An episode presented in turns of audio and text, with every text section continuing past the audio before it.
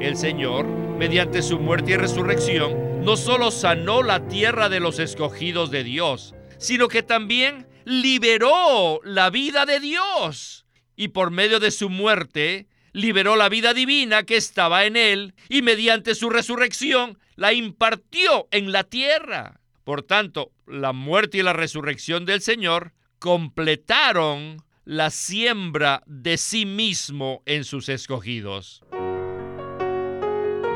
Bienvenidos al estudio Vida de la Biblia con Witness Lee. Un estudio completo, detallado y riguroso, libro por libro, desde Génesis hasta Apocalipsis, que se centra en experimentar a Cristo como vida a fin de cumplir el propósito eterno de Dios. Pueden escuchar gratuitamente todos los programas radiales del Estudio Vida o leer en línea los libros del Estudio Vida en nuestra página de internet radiolsm.com. Una vez más, radiolsm.com. En este mensaje del estudio vida del libro de Marcos, consideraremos que como escogidos de Dios, hemos sido reemplazados con la vida de Cristo y que por tanto necesitamos vivir por Cristo y no por ninguna otra cosa diferente. En cuanto a esto, ¿cuál es el pensamiento central del mensaje del Señor Jesús en el capítulo 4 de Marcos? Pues bien, el pensamiento central es que Él es el sembrador, que se siembra a sí mismo en nosotros como una semilla. El Señor les enseñaba en parábolas muchas cosas, y en el versículo 3 les dijo, He aquí el sembrador salió a sembrar. Más adelante, en el capítulo 4, versículo 26, Él dijo, Así es el reino de Dios como si un hombre echara semilla en la tierra. ¿Qué quiere decir todo esto? Pues el Señor Jesús es el sembrador que se siembra a sí mismo como una semilla en los escogidos de Dios. Por ello, en este programa continuamos hablando del mismo tema de los últimos programas, que se titula Una vida que concuerda con la economía neotestamentaria de Dios y la cumple. Y estamos muy contentos que Jemison Chen nos visita una vez más en el programa. Jemison, muchas gracias por aceptar nuestra invitación a estos últimos programas del estudio Vida de Marcos. Para mí siempre es un gozo estar en el programa. Gracias por invitarme. Lo que escucharemos hoy será bastante interesante. El Señor salió como el sembrador para sembrar la semilla del reino de Dios en el corazón de los hombres. La implicación que esto tiene es que el reino de Dios se produce por medio del crecimiento de la semilla. Por tanto, nuestro corazón es la tierra y Cristo es la semilla. El Señor salió para sembrarse a sí mismo como semilla en la humanidad, a fin de crecer y producir el reino de Dios. Por un lado está la semilla, por el otro la tierra, y finalmente se produce el resultado, el cual es el reino de Dios. En este mensaje veremos cosas maravillosas acerca de este tema. En especial, veremos que el Señor restaura la tierra que ha de recibir la semilla. Gracias, Jameson, por darnos un contexto de este mensaje. Witness Lee hablará acerca de los casos de unas personas enfermas y de otras poseídas por demonios, para demostrar la condición de la tierra en la cual el Señor Jesús se sembraría como semilla, y para presentar la necesidad de que esta tierra fuese restaurada. Vayamos a la primera sección de este estudio Vida de Marcos. Adelante. ¿Qué fue lo que el Señor Jesús vino a hacer? Algunos dirán que él vino a salvar a los pecadores. Some would tell you he came to die for the sinners. Otros dirán que Él vino a morir por los pecadores. y tal vez haya otras respuestas. Bueno, todas estas respuestas están en el Nuevo Testamento. Pero cuando leemos el libro de Marcos, podemos ver que Él vino a predicar el Evangelio de Dios. Necesitamos darnos cuenta que esta frase, el Evangelio de Dios, no significa que el Evangelio es algo que pertenece a Dios. El Evangelio de Dios según el idioma griego, denota que el Evangelio es Dios. Por tanto, predicar el Evangelio simplemente significa predicar a Dios. Así que este Jesús vino a predicar el Evangelio de Dios. ¿Me pueden decir, por favor, qué significa predicar? Predicar significa sembrar. El Señor salió para sembrarse a sí mismo en los escogidos de Dios. Él se sembró como la semilla en la tierra de los escogidos de Dios, ¿verdad? Para que Cristo pudiese crecer. Pero en ellos ya había otras cosas que también habían sido sembradas. Me refiero a la religión, a la cultura, a la moralidad, a la ética. Todas estas cosas también están creciendo en los hijos de Dios y todas necesitan ser desarraigadas, quitadas. Jameson, estos asuntos que menciona Witness Lee son la maleza y los espinos que compiten con la semilla que el Señor Jesús ha sembrado en nosotros. Así que se necesita hacer algo con esos obstáculos a fin de permitir que la semilla de vida crezca en nosotros. ¿No es así? Por supuesto, Víctor. Esta es una palabra muy breve, pero llena de significado. El Señor vino a predicar el Evangelio de Dios, lo cual no es algo que pertenece a Dios. De hecho, el Evangelio de Dios es Dios mismo. El Señor vino a predicar a Dios a las personas. Según el capítulo 4 de Marcos, la predicación se asemeja a sembrar una semilla. El Señor vino a sembrar a Dios en los seres humanos a través de su predicación. Esto nos muestra cuál es la verdadera predicación del Evangelio. No se trata meramente de explicar a las personas ciertos hechos o de hablar a nombre de Dios. Se trata de sembrar a Dios mismo como una semilla, la cual es Cristo. Toda semilla contiene vida en su interior, ¿verdad? La semilla es un contenedor de la vida. Por tanto, Cristo es la semilla y su contenido es la vida eterna. Por otra parte, la totalidad del Evangelio de Marcos nos muestra la clase de tierra que eran los seres humanos donde se sembraría la semilla. Eran las personas religiosas que estaban ocupadas con su religión, y eran todas las personas enfermas que tenían toda clase de enfermedades. Cada enfermedad presentada en Marcos tiene un significado espiritual. Por ese motivo, el Señor vino como el sembrador para sembrarse en la humanidad. No obstante, en la tierra donde debía sembrarse había toda clase de maleza y de elementos que competían con esta semilla de vida. Estaba la religión, la cultura, la moralidad, la ética toda clase de cosas negativas. En esas condiciones, ¿Cómo podría esta semilla echar raíces y crecer? Sin duda, es un asunto muy difícil, pero en este capítulo vemos que el Señor sanó a todas estas personas. Todo esto nos indica que el Señor primero necesita sanar nuestras enfermedades para que nosotros seamos capaces de recibirlo a Él como la semilla de vida. Así, Él puede crecer en nosotros sin ser ahogado por la maleza que está en nuestro interior. Gracias, Jameson. Esto que usted acaba de mencionar es una buena introducción para lo que viene. Winnesley hablará acerca de sanar la tierra. En la primera parte de Marcos 8, el Señor dice, pero otras semillas cayeron en buena tierra y dieron fruto. Regresemos de nuevo con Winnesley para escuchar otro interesante segmento del mensaje. Adelante. Por causa de la caída, todos los escogidos de Dios llegaron a ser personas caídas y enfermas. Y podemos decir que todos los casos de sanidad descritos en Marcos nos indican que los escogidos de Dios que estaban destinados a ser la buena tierra, donde Cristo pudiera crecer para el desarrollo del reino, habían llegado a enfermarse. Todos habían llegado a enfermarse. Estaban contaminados, paralizados, tenían la mano seca.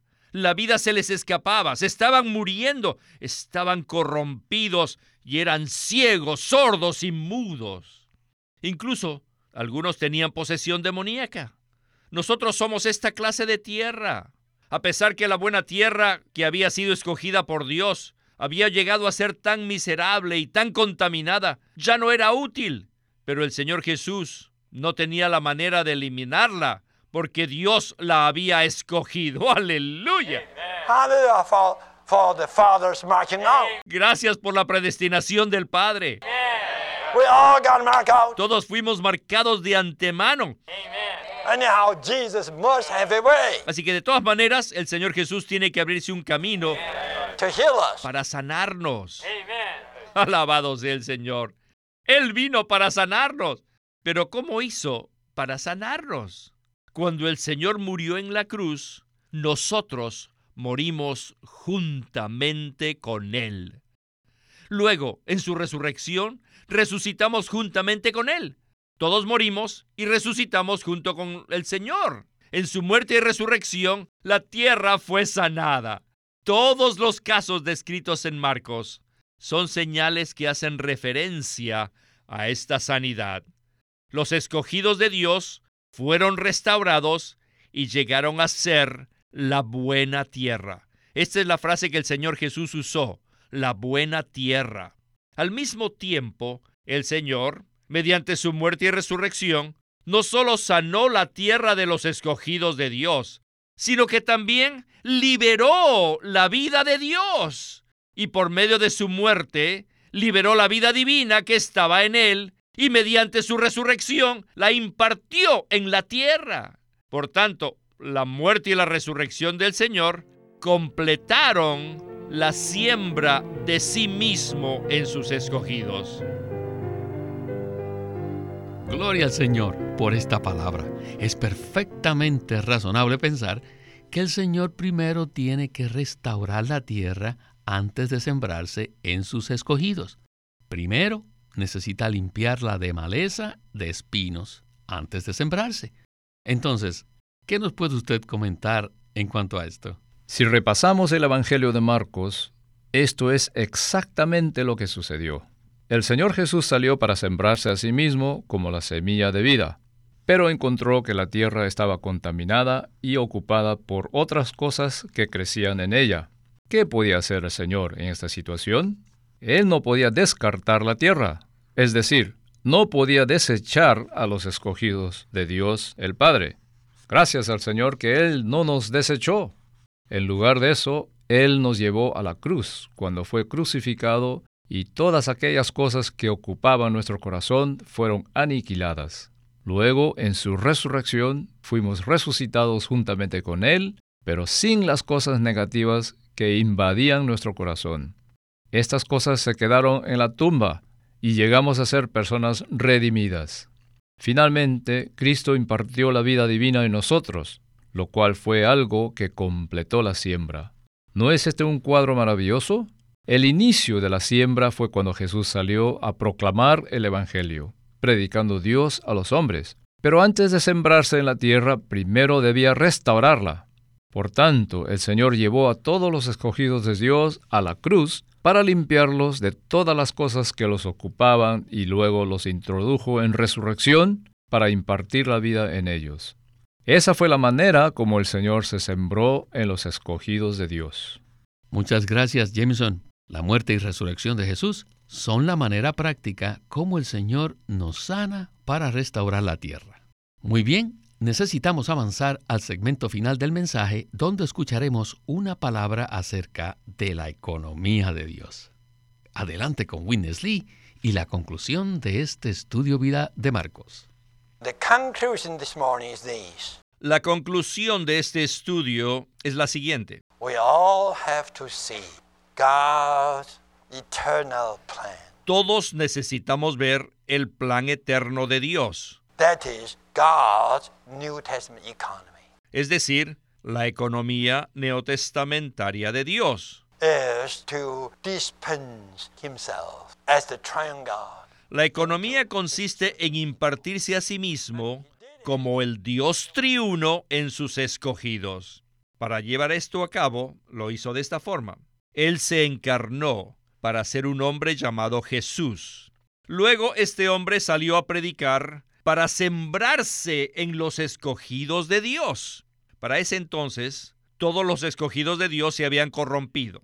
Por tanto, el Señor los llevó a la cruz, a estos escogidos corruptos, y también los introdujo en su resurrección.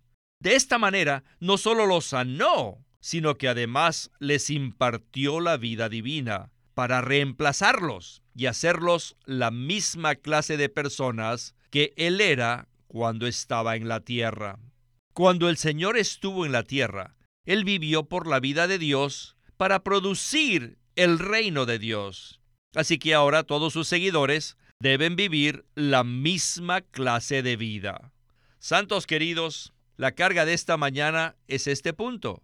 Todos necesitamos ver que como los escogidos de Dios, que hemos sido reemplazados por Cristo, con la vida de Cristo, necesitamos vivir por Cristo y no por ninguna otra cosa.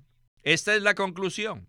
Ahora, tratemos de aplicar esta conclusión a nuestra vida cotidiana. Por ejemplo, como esposos, debemos olvidarnos de tratar de portarnos bien, de tratar de amar a nuestras esposas a lo sumo o de ser buenos con ellas en nuestro esfuerzo natural.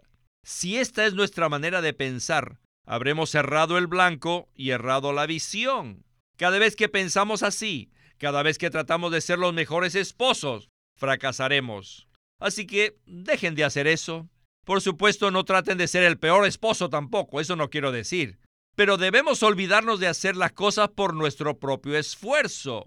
Siempre debemos recordar que Dios nos escogió y que Cristo nos ha reemplazado con el propósito de que vivamos la vida de Dios.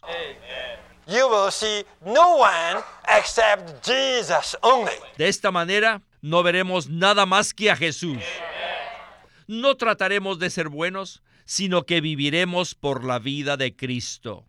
Finalmente, viviremos una vida llena de amor, que es mucho más elevado que el amor humano. Viviremos una vida con una ética y una moralidad mucho más elevadas. Y debemos estar completamente llenos y saturados del Dios triuno.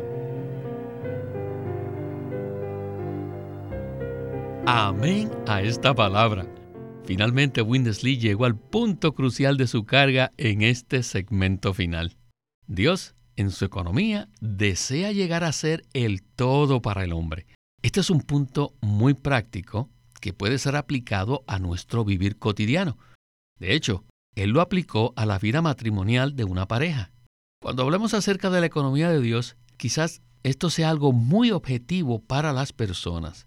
Por eso pienso que la aplicación práctica es muy importante, ¿verdad? Estoy completamente de acuerdo, Víctor. Pienso que es muy importante que nos demos cuenta que cuando el Señor fue a la cruz, nos llevó juntamente con Él. Necesitamos ver que el Señor no murió solo, sino con todos nosotros. Esto significa que todo lo relacionado con nuestra vieja persona, nuestro viejo hombre y todas aquellas cosas negativas ya fueron aniquiladas en la cruz. Incluso si eran cosas buenas, todo fue llevado a la cruz. Tanto las cosas buenas como las malas eran parte de la enfermedad que nos aquejaba y estas cosas se habían convertido en una frustración y un impedimento para el crecimiento de la semilla de vida. El Dios triuno tiene una economía y su única intención consiste en impartirse a sí mismo en nuestro ser, a fin de crecer y desarrollarse allí. De esa manera podremos vivir por medio de la vida de Dios y no por medio de la religión, la moralidad, la ética, la cultura, la filosofía o el comportamiento humano mejorado. Debemos aprender a vivir en una esfera diferente. La muerte del Señor Jesús nos indica que todo aquello que no es Dios llegó a su fin y está sepultado. Cuando el Señor resucitó, fuimos resucitados juntamente con Él, y todas las cosas viejas se quedaron en la tumba. Eso significa que las cosas viejas ya están terminadas, aniquiladas. Entonces, ¿qué debe ocupar nuestro ser? ¿Será que debemos tratar a ser buenos esposos y amar a nuestras esposas? Según la Biblia, debemos amar a nuestras esposas, así como Cristo amó la iglesia y dio su vida por ella. Por tanto, necesitamos orar. Señor, crece en mí hasta que me llenes y me satures por completo. Si hacemos esto, amaremos a nuestras esposas con un amor que es mucho más elevado que nuestro amor natural. Esta es una gran revelación. Todos necesitamos ver esta visión ¿Cuál es el significado de la muerte de Cristo? Significa que todas las cosas viejas llegaron a su fin. Luego, su resurrección nos introduce en otra esfera, la cual es la esfera del Dios triuno. Si vivimos en esta esfera, expresaremos al Dios triuno y nuestro vivir estará saturado con Él. En esto consiste la economía de Dios, en que Él se ha expresado en la humanidad. Esto es maravilloso. Claro que sí, y gloria al Señor por su economía eterna. Cuando el Señor murió en la cruz, terminó con todo lo viejo y cuando resucitó, lo hizo con todas aquellas cosas que Dios puede usar para el cumplimiento de su economía. Si tratamos de comportarnos de manera ética y moral, erramos el blanco y perdemos la visión de la economía de Dios. Quisiera ahora leer un párrafo del estudio Vida Impreso de Marcos, que está en la página 532, donde Winnesley habla acerca de esto. Allí dice, lo que necesitamos es recibir el conocimiento espiritual. Por esta razón, Pablo dice en Colosenses 1.9 que pedía a Dios por los santos para que fueran llenos del pleno conocimiento de su voluntad en toda sabiduría e inteligencia espiritual. Por esto mismo, Pablo oró también en Efesios 1.17. Allí dice, que el Dios de nuestro Señor Jesucristo, el Padre de Gloria, os dé espíritu de sabiduría y de revelación en el pleno conocimiento de Él. La Biblia es algo escrito y necesitamos entender las palabras. Sin embargo, no debemos interpretar lo escrito según nuestro entendimiento natural, sino conforme a la sabiduría y a la revelación espiritual. Lo que estoy queriendo decir es que tenemos la necesidad de comprender la Biblia de manera espiritual, a fin de que los ojos de nuestro corazón sean iluminados y podamos ver esta visión espiritual. Bien, Jameson Muchísimas gracias por su participación a lo largo de esta serie de mensajes del estudio Vida del Libro de Marcos y esperamos que nos pueda acompañar en próximos programas. Para mí ha sido un privilegio participar en el estudio Vida de Marcos. Gracias por invitarme. Este es Víctor Molina haciendo la voz de Chris Wilde. Jameson Chen, la de Bob Dunker, y Walter Ortiz, la de Winnesley.